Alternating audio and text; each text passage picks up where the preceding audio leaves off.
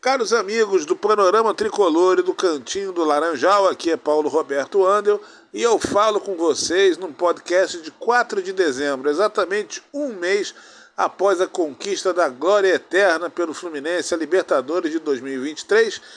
E justamente nesse 4 de dezembro seria o aniversário de 100 anos de ninguém menos do que Orlando Pingo de Ouro um dos maiores artilheiros da história do Fluminense, que atravessou o clube pelas décadas de 40 e 50, campeão mundial de 1952 e um dos artilheiros do torneio.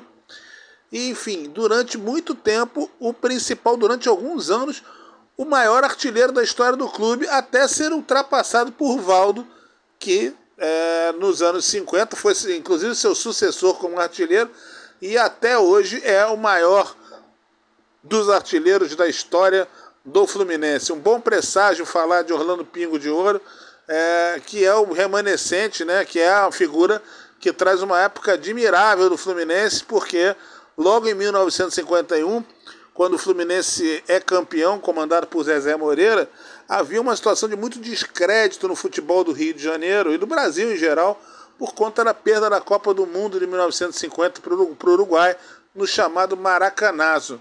E sem sombra de dúvida, o Fluminense ajudou muito a resgatar a autoestima do, do, do, do povo da capital federal, tanto com os títulos o Carioca de 1951 e o Mundial de 1952, com a presença pujante de Orlando Pingo de Ouro, mais um dos grandes artilheiros da história do clube e que deixou ao longo do tempo vários sucessores. O próprio Flávio foi o maior deles, mas depois nós tivemos outros como o próprio Flávio não queira desculpar, o próprio Valdo. Valdo é primeiro e único. Anos depois nós tivemos Flávio Minuano, um grande artilheiro do Fluminense.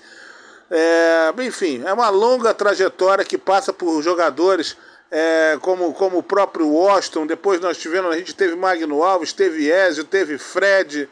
Enfim, teve uma série de grandes jogadores. Doval fez muitos gols também. Enfim, uma série de grandes jogadores que honraram a artilharia da história do Fluminense. Então, lembrar de Orlando Pingo de Ouro é lembrar de gol e lembrar de Fluminense. Um grande abraço a todos.